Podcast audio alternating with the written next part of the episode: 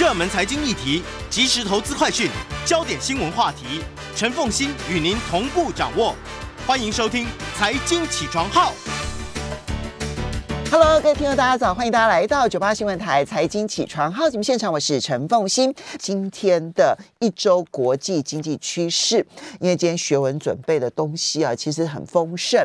上个礼拜呢，其实我们在最后呢有谈到说，这个嗯这一期的《经济学人》，因为它是双周刊嘛，哈，里面其实有特别提到美国股市究竟未来还可以持续的往上攀升吗？我觉得这个我们很多的听友一定都会非常的有兴趣，所以呢，我们把它给这个继续的说明清楚。好的，对，其实因为这一期是耶诞双周刊哦，可是在这一次的所谓序论的第四篇，还有财经板块第一篇，有把所谓的一初级市场跟二级市场，就是所谓的初创公司跟这个股票市场啊，做了一个整合。所以，我们上一次哦，各位如果印象还有的话，我们谈到一本书嘛。叫做景观世界啊，然后那个作者叫 Guy Debord，他就说现在所有的人都被整个奇幻的景观所迷惑，觉得说反正看起来就是呃狂欢的 party 啊，那整个情况看起来确实非常的繁荣，然后各种记录呢正在被打破。你譬如说，二零二一年的前十一个月，Prime Equity 私募股权在全球完成了一万三千多笔的交易，总投资价值一点八兆美元，这是历史上的新高。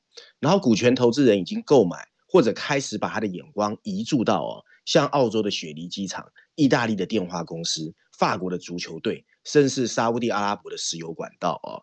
那所谓的 private capital 啊，私人资本啊，那就是包括私募股权、信贷、基础建设和房地产为目标的另类基金，整个又从投资人那里募到了一点一兆美元的新鲜资金，这是有又这又是有史以来的新高。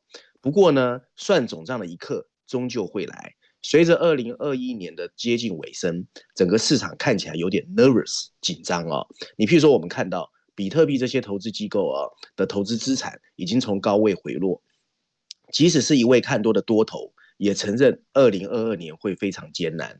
十二月十五号，美国联准会 FED 甚至在通货膨胀问题上开始强硬表态，并明确暗示在三月中旬会结束资产的购买，然后有可能开始升息。可是还有一种更令人不安的可能性哦，那就是投资者呢，看似呢随时都可以克服自己紧张的情绪，把股票推到你觉得越来越可怕的一个新高。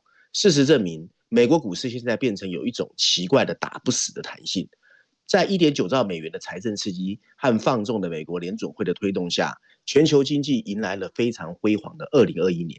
在截至十二月十五号的过去一年，S M P 五百指数上涨了百分之二十五。尽管有一些挑战在前面，不过看起来这个牛市啊还会继续。中国的科技压制和房地产问题似乎只会增强大家去买更多的美国股票。尽管美国的通货膨胀处于了数十年来的新高，但完全没有损害到大型上市公司的获利。事实上，他们丰厚的获利反而有助于提振他们在二零二一年甚至二零二二年的股价。可是从长远来看，股票真的很贵。耶鲁大学的一个很有名的教授叫 Robert Shiller 啊，他曾经推广一个所谓估值的一个呃商业周期调整后的本益比，现在全球平均已经到了四十倍，而加密货币已经从边缘产品变向了主流。美国还出现了大量排队的 IPO，再按照过去的历史，这通常是牛市快要结束的信号，更不要说散户投资者的不断增加，而各种迎合散户的新智慧型手机的 APP。还有低成本的 ETF，甚至不用收钱的经纪公司，正在帮他们开辟新的进入金融市场的管道。这还包括了散户大量使用衍生性金融商品压住已经在上涨的股票。嗯，也许投资人会慢慢清醒。譬如说，spec 的热潮已经开始慢慢消退，他们的股价泡沫正在被挤压，推出的速度也放慢，投机性的股票也受到打压。我们看见专门投资于新兴科技企业的啊一家很有名的基金叫 Ark Flagship ETF，它已经下跌了四成。尽管如此，我们还是很容易联想到二零二二年的牛市会不会再一次莫名其妙的反弹。现在有两个原因在推动整个市场往上走哦，一个叫做无风险利率啊，什么无风险利率呢？无风险利率或者是零风险利率，就是指在没有风险的投资可得的理论投资回报率，它现在是负百分之一，也就是说呢，跟二零二一年股票还没涨之前是一样的，也代表说债券和现金的负报酬率会推动更多投资者把钱往风险比较高的资产去投入啊。嗯，第二个支持多头的支柱呢，就是想要进入市场的资金还是这么多，而且过去历史上很多的分析师都告诉他们。逢低买入，这让很多的年轻人他根本就不重视基本面，他觉得只要下跌我就开始投更多的钱。所以，二零二零年的二月到三月，S M P 五百指数在几周内下跌三分之一，然后我们看到它就一路反弹。大的考验还在后面，大家很容易忘记两千年左右的大抗泡沫，当时的疯狂抛售。同样的，未来几个月可能会出现标示着灾难来临的市场下跌。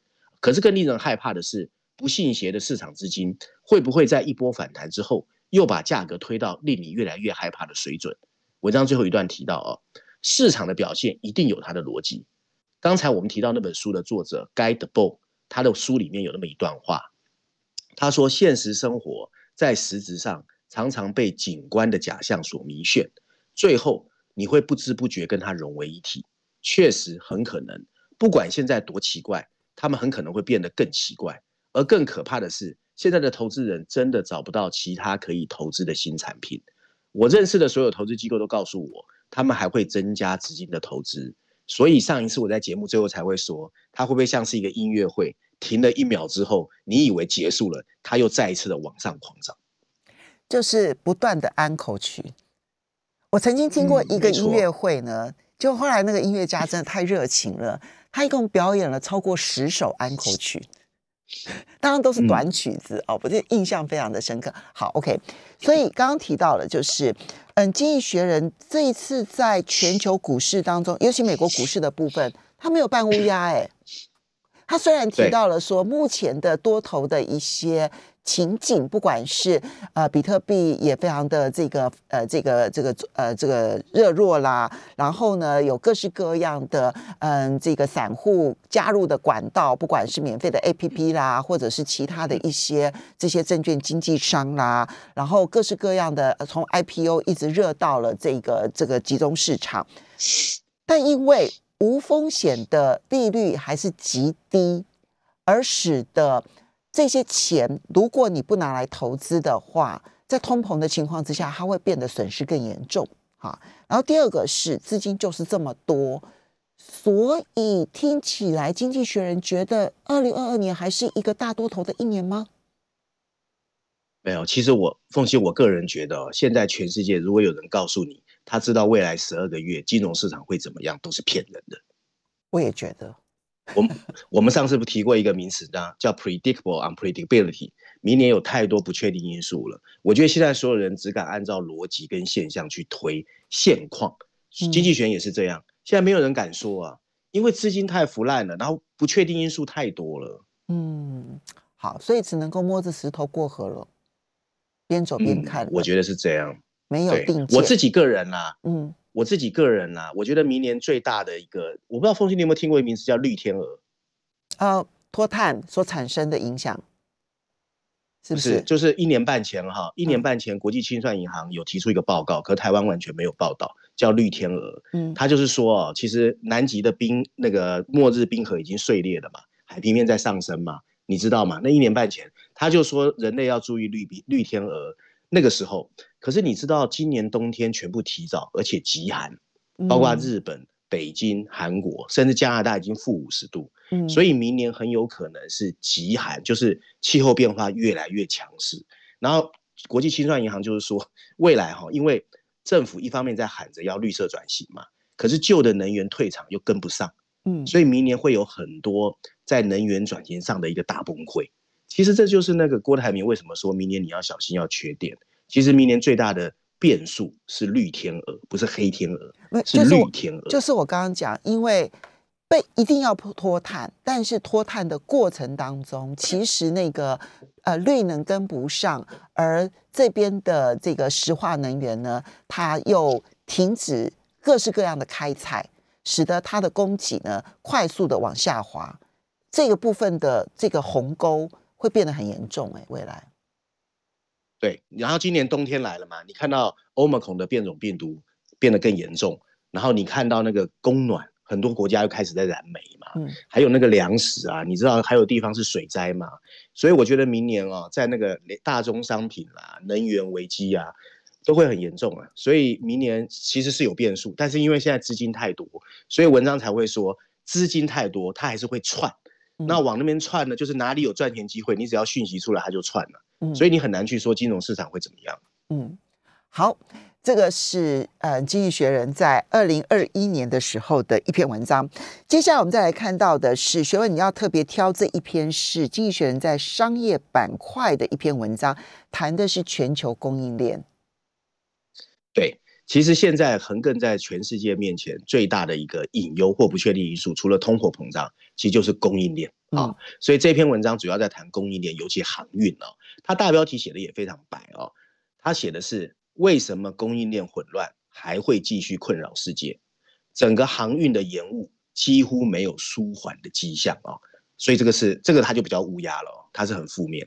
他文章一开始很好笑，他就说。圣诞老公公和全球的集装箱的航运者现在有个共同的目标，尽管他们的时间跨度不同。耶诞老公公要在一个晚上把所有礼物送给所有的小朋友，可是物流公司早就从九月开始加紧行动，他们想确保他们的他们呃船上的礼品还有季节性的商品能够顺利排进全球的供应链运转。可是全球航运系统还是非常混乱。嗯，政治人物一直告诉我们。整个混乱很快就要消失。不过，经济学人看，他认为几乎没有迹象显示航运有机会恢复顺畅。事实上，这个疫情已经打乱了航运公司在供应链上的营运，被迫隔离的工人让劳动力短缺的问题雪上加霜。在发现一两个 COVID-19 的变种病毒之后，中国的清零措施决定关闭港口。新的欧 r 孔变种病毒如果在中国开始传播，会使更多的港口关闭。不过，疫情最重要的影响是点燃了被封锁隔离的消费者对商品的需求，特别是渴望使用纾困资金购买中国商品的美国人。嗯，跟疫情之前的二零一九年相比，二零二一年的前六个月，从中国出口到美国的商品价值增加了百分之五。九月和十月这个数字甚至增加了百分之十九。这个结果就是运费啊变得非常非常的高。来自国际航运一个运输商城叫 Freightos 的一个数据啊，告诉我们，中国和西海岸之间的基准 及其费率啊，虽然比最高的时候稍微回来了一点点，不过每四十英尺的货柜现在的费用是一万五千美元。其实凤姐你知道吗？是十是疫情发生前的十倍，十倍。而令人眼花缭乱的各种成本正在增加长时间的延误，港口。从来没有像现在塞那么多的船，甚至要等几个礼拜你才能卸货。由于缺乏卡车司机，还有仓库，在整个系统陷入了混乱。你会看到很多很多的集装箱船队只能在外海等待。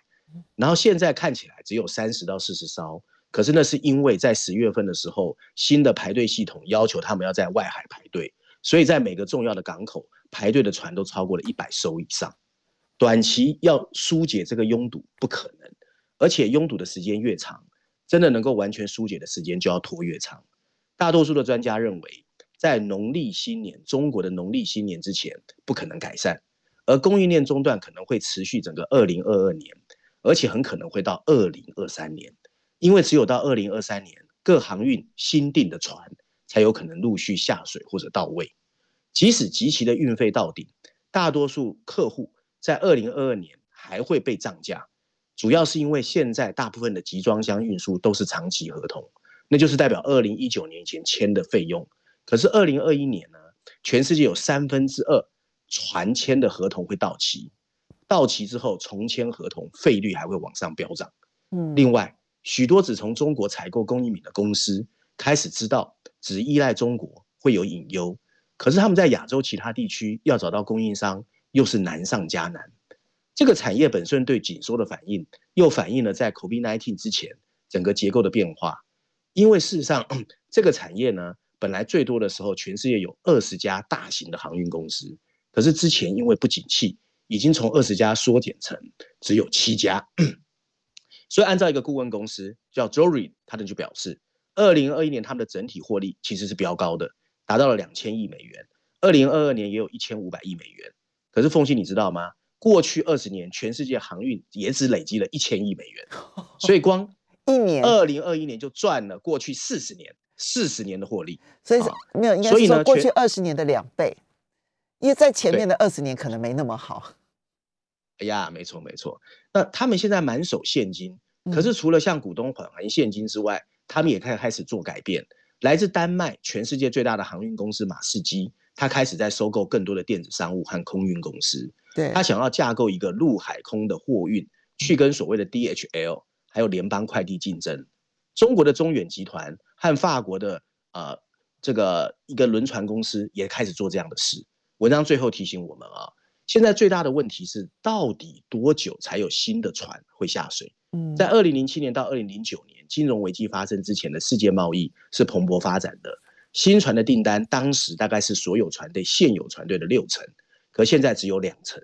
部分原因是因为你现在要制造新的一个二十五年寿命的船，还必须符合全世界的碳排放的规准，对，而碳排放的标准充满不确定性，资本约束有它的局限性，但订单确实再次开始膨胀。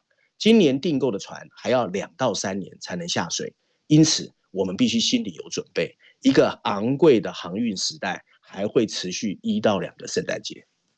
好。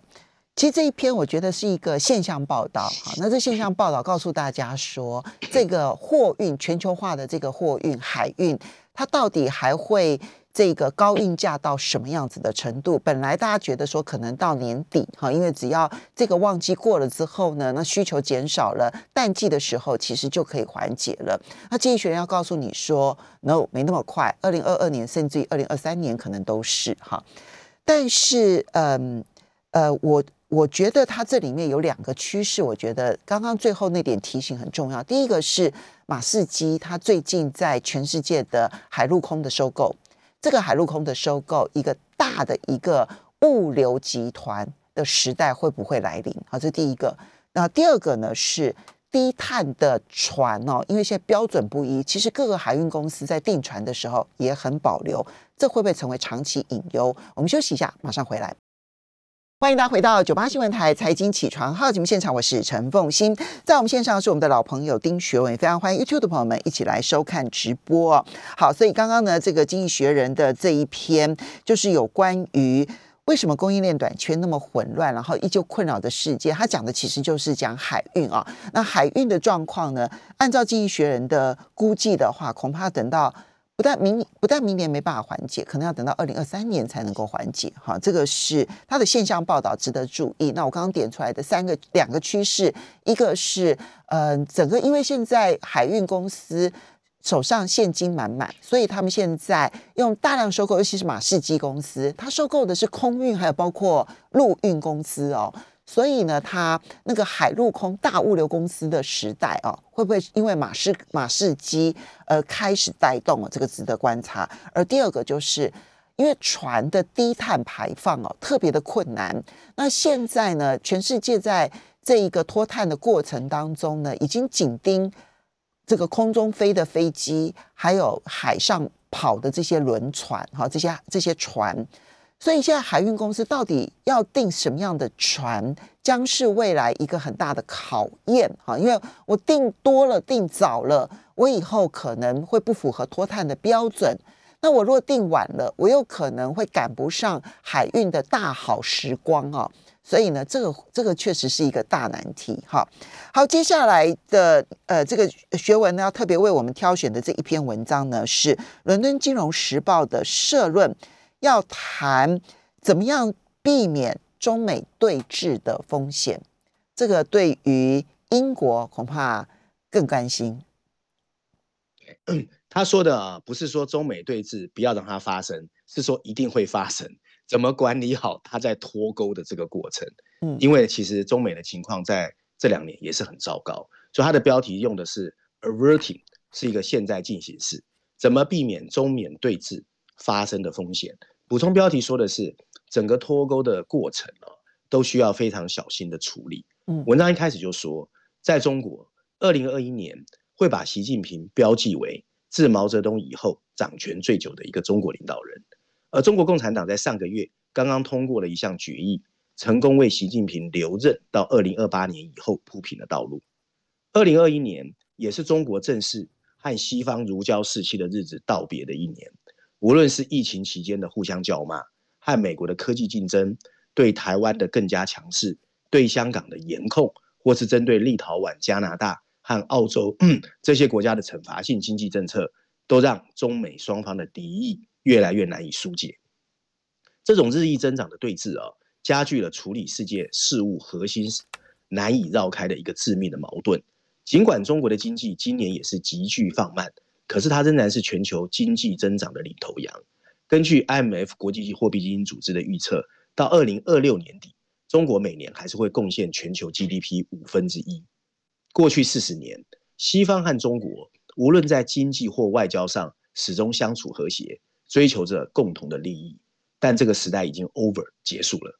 现在的关键在于中美两国可以多大程度的管理好整个相互脱钩的过程。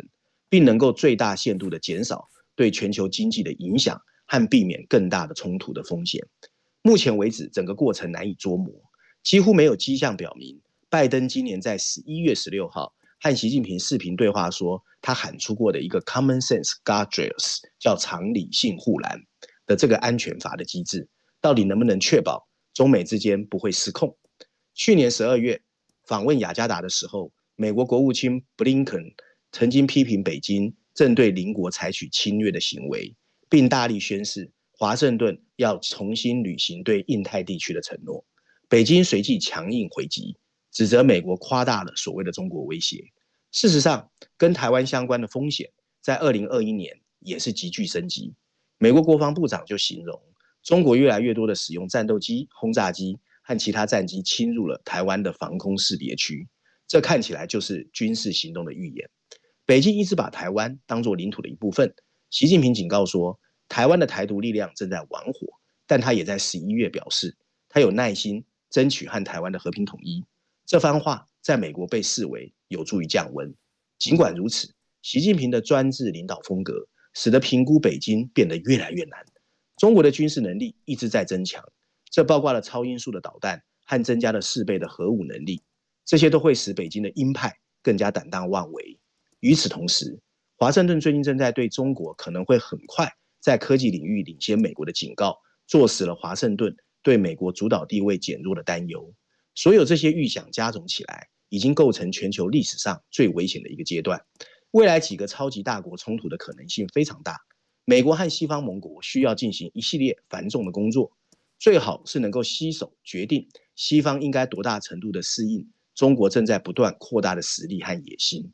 文章最后一段提到，然后他还应该跟北京进行一个坦率的沟通，最少在拜登呼吁所谓这个护栏能够达成共识。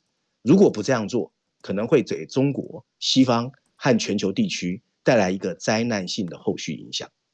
嗯，但你觉得能避免吗？哎呀，很难啊，现在都看不懂。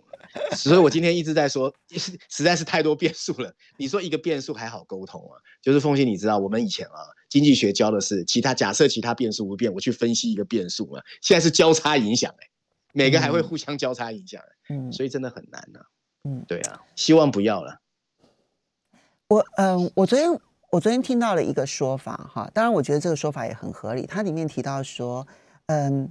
其实美国要发动这一波，不管是贸易战也好、科技战也好、金融战也好，其实有它属于他自己利益的合理的一个想法。哈，那就是尤其是他说，如果如果两年前他没有发动对华为的制裁的话，那整个欧洲应该都是华为的天下了。啊，他们在科技圈，他们非常的熟悉。哈，他不是赞成美国这么做法哦，其实他是反对美国这个做法。啊，只是说。呃，美国这样的发动，他根据他自己的利益所发动的这一件事情，它背背后其实是有合理性在那个地方的。那既然是如此，你就必须去理解美国背后的那个真正利益的核心点是什么。如果它的核心点其实不是我们表象所看到的所谓的自由啦、民主啦、人权啦，那你就要看清楚，它背后有它。最担心失去霸权的最核心的原因，包括了科技上面的失控，尤其是很多的监控的一些科技不再由美国主导，而是由中国主导这件事情，美国觉得很难忍受。你只要看他有有这个有监视这么多国家的领袖，你就知道了，对不对？哈，我觉得第二个部分就是美元霸权万一失落了。对美国整个经济发展其实冲击太大了，我觉得这也是美国核心利益最担心的一件事情。那既然它的核心利益是这两件事情，我觉得中美之间整个的整个的冲突啊，其实短期之内要落幕都是很难的。嗯，对。那针对凤欣说的，我稍微回应一下哦。如果按照凤欣该的假设哦，那其实二零二二年确实非常紧张。先说科技产业啊，其实你知道现在半导体为什么美国动作那么大，就是因为他觉得半导体如果不再压制，中国有可能起来。可是后面一个更可怕的是，二零二一年最凶的电动车，而电动车里面最重要核心叫电池产业或能源产业。嗯，其实凤欣，我其实在节目中谈过，电池产业中国绝对已经走在前面了。嗯，电池这个产业啊，这是第一点。嗯，然后第二个呢，就是所谓的啊金融脱钩，我们上次在节目中谈过一个。中美之间其实已经开始在做金融脱钩，包括滴滴下市，包括红筹的拆掉结构往香港去排队。嗯，所以金融脱钩跟数位货币 也是针对美元体系。嗯，所以这两个动作其实已经开始发生了。所以美国最怕的已经开始发生。那回到美国本身，就像你讲的，我其实在节目中也谈过，美国有个总统第三十任吧，叫 Kevin Coolidge，他说过，美国的骨子里面就是一个生意人。对，所以确实。对，他也公开承认哦，他不是说闪闪躲躲，我不在乎利益哦，我在乎是世界安全，没有，他也很在乎他的利益，而且是长久以来公开承认的。嗯，好，所以这是一个大时代了啊，我们不可能改变说美国的看法，然后你也不可能说哦，中国就说投降，然后呢就解决问题了。投降都解决不了问题，除非他停止发展，那怎么可能呢？任何一个国家停止发展，不就是自我灭亡吗？所以我觉得这个对峙它有它核心利益上面的冲突点在，那这个是短期之内我们都不太可能解看到它表面上面有和解的可能性。好，所以我觉得，嗯嗯，这个是你看清楚它的核心点，你就不会困在表象上了。哈，好，接着。经济学人每一年都有一个年度国家，其实我很喜欢这个单元哈，不是说他挑选的年度国家就一定未来好棒棒，其实后来走回头路的也有，而是他挑选的方法，让我们用不同的方式去看到一个国家，我觉得很棒。对，还是要看一些正面的啊，这个是属于每年耶诞双周刊比较正面的。嗯，他这一次放在序论第五篇，他的标题直接就是写到底谁是。二零二一年的最度国家，然后补充标题说的是我们在已经过去的这么阴郁的一年，有几颗星星还是在天空闪耀啊？他帮我们回顾一下，那确实二零二一年是艰难的一年，COVID-19 继续传播的痛苦，因为疫苗分布不均，很多国家承受着难以言喻的痛苦，而且年末还出现了 Omicron 变种病毒，在许多国家，大政府的色彩越来越浓，公民自由和民主规范。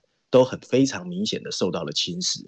你譬如说，我们看到俄罗斯的主要反对阵营的领导人已经被判入狱；我们看到川普的支持者竟然冲进了国会大厦；我们也看到内战席卷了伊索比亚和缅甸。可是阴霾中有几个国家闪闪发光。今年五月，小小的萨摩亚法院竟然化解了宪政危机，他们罢免了执政三十三年的执政党和一位声称是被上帝派来的总理。重新任命了一个女的新总理，而这个新总理呢，在五月二十四号要宣誓的时候，竟然被锁在议会大楼外，不能进入。可是呢，他非常勇敢，他在今年七月份进一步取消了和中国“一带一路”签约的港口建造。另外一个叫摩尔多瓦，我们比较少听过，嗯，它是欧洲最贫穷的一个国家，长期以来，它一直被认为是俄罗斯的洗钱中心。可是，在二零二零年底。他经历两轮的艰难投票之后，也选出了一个女总统。我们稍微休息一下，我们稍微休息一下。那回到九八新闻台财经起床号节目现场，我是陈凤欣，在我们现场是我们的老朋友丁学文，也非常欢迎 YouTube 的朋友们一起来收看直播。好，那么刚刚提到的最佳国家，其实他先把他们候选的几个国家先挑出来了。好，继续。对的，对的。好，那我们刚才谈到这个莫多瓦哈，他在选出女的总统之后，在今年十二月十五号，他在欧盟跟东部伙伴关系国家的第六次峰会，他也公开宣称希望重新加入欧盟。他本来不在欧盟里面的啊，还有个国家在非洲叫上比亚，上比亚总算恢复了民主。一年前，这个国家还陷于腐败和破产之中。今年八月份，他的统治者就是执政党啊，操纵选举。可是上比亚人以极大的优势投票支持了一个自由派的商人，然后。甚至让这个操纵选举失败，然后这个新当选的人呢，也决定跟国际货币基金组织达成协议，承诺削减对燃料和电力的浪费补贴，而且开始调查腐败的行为。还有一个国家叫立陶宛啊，嗯，立陶宛是二零二一年最公开支持民主价值观的一个国家，嗯，这个波罗的海的国家只是一个城市，它的人口数啊，在中国连前四十名的城市都排不进去，可是它竟然不害怕北京政府。决定让台湾在立陶宛设立代表处，他还建议他的公民丢掉中国制造的智慧型手机，因为他觉得里面有软体是会被激活的。而立陶宛更是挺身对抗其他的专制政权，他为来自邻国白俄罗斯和俄罗斯持不同意见者提供了庇护。所有全球的民主人士都钦佩他的勇气。可是很抱歉，立陶宛仍然不是今年的年度国家。嗯，经济学人决定把这个荣誉颁给意大利。刚刚那些都是候选国家，这一次真正挑选的其实是意大利。嗯，对。可是颁给意大利，不是因为他赢得欧洲杯的足球冠军，也不是他有很多响名全球的歌唱高手，而是因为他的政治。经济学人过去常常批评意大利的领导人啊，把政治治理的非常混乱。意大利人在二零一九年的时候，比二十一年前的两千年更惨。然而今年，意大利发生了巨大的变化。现在的总理啊，马里奥·德拉吉是一个称职的、受国际尊敬的总理。第一次，意大利的政治人物取得了共识，一起支持彻底的改革计划。这意味着意大利成功获得了欧盟复苏计划中可以获得的最多资金。意大利的新冠疫苗的接种率是欧洲最高的。在经历了艰难的2020年之后，意大利在2021年的经济复苏比法国跟德国更快。但这种不同以往的明智治理。也有风险，因为德拉吉大家都知道，他一心一意想成为总统。但我们不能否认，今天的意大利比二零二零年的十二月好太多了。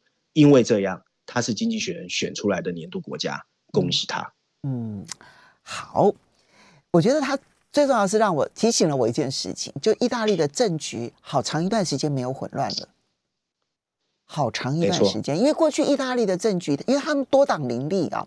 那呃，每一次呢，就是他他经济表现常常不好，那一不好之后呢，其实他们就开始出现各式各样的政党重组，然后从激烈的左派到激烈的右派，在意大利通通都存在。他们的内阁是非常不稳定的，随时都可能会有一两个内嗯政党对于他们的内阁不满意，然后接着倒阁了之后呢，就要重新改选。其实整个国家就是陷于一个混乱的状态当中。但是，这今天这个经济学人的挑选，也让我注意到说，对意大利在过去这两年，除了你看到他在应对疫情上面有一些努力之外，你没有再听到他在政局上面有些什么变化了耶。可见得德拉吉稳住局面这件事情是非常不容易的哈。好，接下来我们再来看到的是你挑选这一篇，那么嗯，谈的是中国大陆被隐藏的债务风险。这是另外一个啊，其实凤欣，你如果记得，我们总共已经挑了几个出来。一个我们提过它的地方城市银行跟农业银行的，啊，这是一个我们看不到的债务风险。还有一个是房地产恒大，对不对？一些在全世界发的离岸债券，这是第三个啊。所以经济学 对中国的经济是蛮不看好的。这一篇在财经板块第四篇，它的标题直接写的是 Hidden Danger，被隐藏的风险。然后标题补充标题写的是中国房地产的放慢。只是揭示了另外一个令人越来越担忧的债务问题，那就是地方政府融资平台啊，简称 LGFV。它不仅仅是开发商，它还背负着沉重的债务啊。那文章一开始他说，中国的南方有个城市叫柳州，应该在广西啊。嗯他的官员在今年六月份进行一个跟以往一样的土地拍卖，可是非常意外，没有人来投标。五个地块的标案，只有一个项目接到了投标书，其余的土地都没有成交。这跟中国现在的许多城市一样，房地产市场的低迷，意味着大家拿了大家去竞标所谓的土地的需求也开始减少。这对地方政府来说是晴天霹雳。他因为他们的大部分财政收入都要来土地标售，对，对于所谓的地方政府融资平台发行的债券持有人来说，这也是一个不安的迹象。这种半官方的混合资产已经成为中国经济发展的一个重要基石。城市的土地出让的收入通常用于偿还这些发行的债券。在柳州拍卖失败后，由于担心政府难以偿还债券，所以评级机构下调了柳州这个城市的地方政府融资平台的债券的评级。而地方政府融资平台是中国非常奇怪的一个金融创新。在一九九零年代，中央政府实施了预算法，以阻止地方官僚累积巨额的债务。作为回应，地方政府可以开始以地方政府融资平台作为解决方式。所以你看到了成千上万的所谓地方政府融资平台作为经济增长的驱动力，他们成功帮助建造了我们看到的桥梁、房屋、高速公路、道路，都是靠这个盖的。嗯据 Goldman Sachs 估计啊，它总共累积了五十三兆人民币，相当于八点三兆美元的债务，占整个 GDP 的百分之五十二，很高。嗯尽管这类的借款目前看起来没有出现在官方的资产负债表上，不过地方政府有责任要想办法偿还。这个失控的债务现在有可能使中国的金融体系陷入混乱。中国的中央政府多年来一直试图改革中国的影子银行，但隐藏在资产负表负债表外的债务一直只有缓慢的收缩。以影子银行为例，尽管它在银行系统中的份额有下降，但没有偿还的影子银行的贷款还是很高。今年九月底的数字是五十七点六兆美元人民币。同样的，一个市级地方债券市场现在可以让市级和省级进行资金的筹集。不过到二零二零年底，地方政府融资债务仍然超过了未偿还的中央和地方政府债券的总和。嗯许多地方政府融资平台在他们建造的桥梁、道路、高速公路是可以收取一些费用的。过去官员可以通过出售土地的收入来弥补不足，但这个变得越来越困难。根据西方的研究公司的数据，今年中国二十二个最大城市的一轮销售中，包裹的溢价只有比政府底价高出百分之四点七，而今年早期还有百分之十六点七。负债三千亿美元的开发商恒大的违约，以及房地产行业的放慢，意味着的土地需求可能会持续受到影响。根据十二月十五号公布的数据，十一月份新房价已经连续第三个月下跌。当然，目前没有任何的地方政府融资平台违约。不过，许多观察人士表示，例如 Macquarie 的 Larry Hu，这个 Larry Hu 是大乌鸦，哦经济学人很喜欢用它来引述。他觉得是时间问题，早晚会出事。而日本的 Nomura 野村证券也估计，这些平台会在二零二二年面临三百二十二亿美元的离岸债券的偿还。嗯这高于二零二一年的两百六十九亿啊。他们中的许多人发现，发行短期债券来偿还长期债券，已经跟房地产商有点像了啊，所以很危险。那许多地方政府正在为金融风暴做准备。柳州已经动用了两百亿元人民币的公共资金来弥补东通投资发展集团的资本缺口。这个公司在八月份被另一家评级机构下调评级。重庆市的一家地方政府融资平台三月份拖欠银行的承兑汇票。嗯，广西某一个省属的汽车企业已经破产，江苏省和云南省。文章最后啊，嗯就是说它其实有改革的机会。曾经有个十五号文，银监会的推出来要求地方政府融资平台要改革，不过又撤回了，嗯所以经济学对他非常悲观。你呢？你觉得呢？我觉得这个东西确实很严重，可是我回来看到一个非常奇怪的现象：地方政府完全没有没有钱的样子，变得比以前更大方。他们已经改了，以前是盖造成好铺路，这个现在是变成股权投资。所以我们就好好来观察一下了。非常谢谢学文。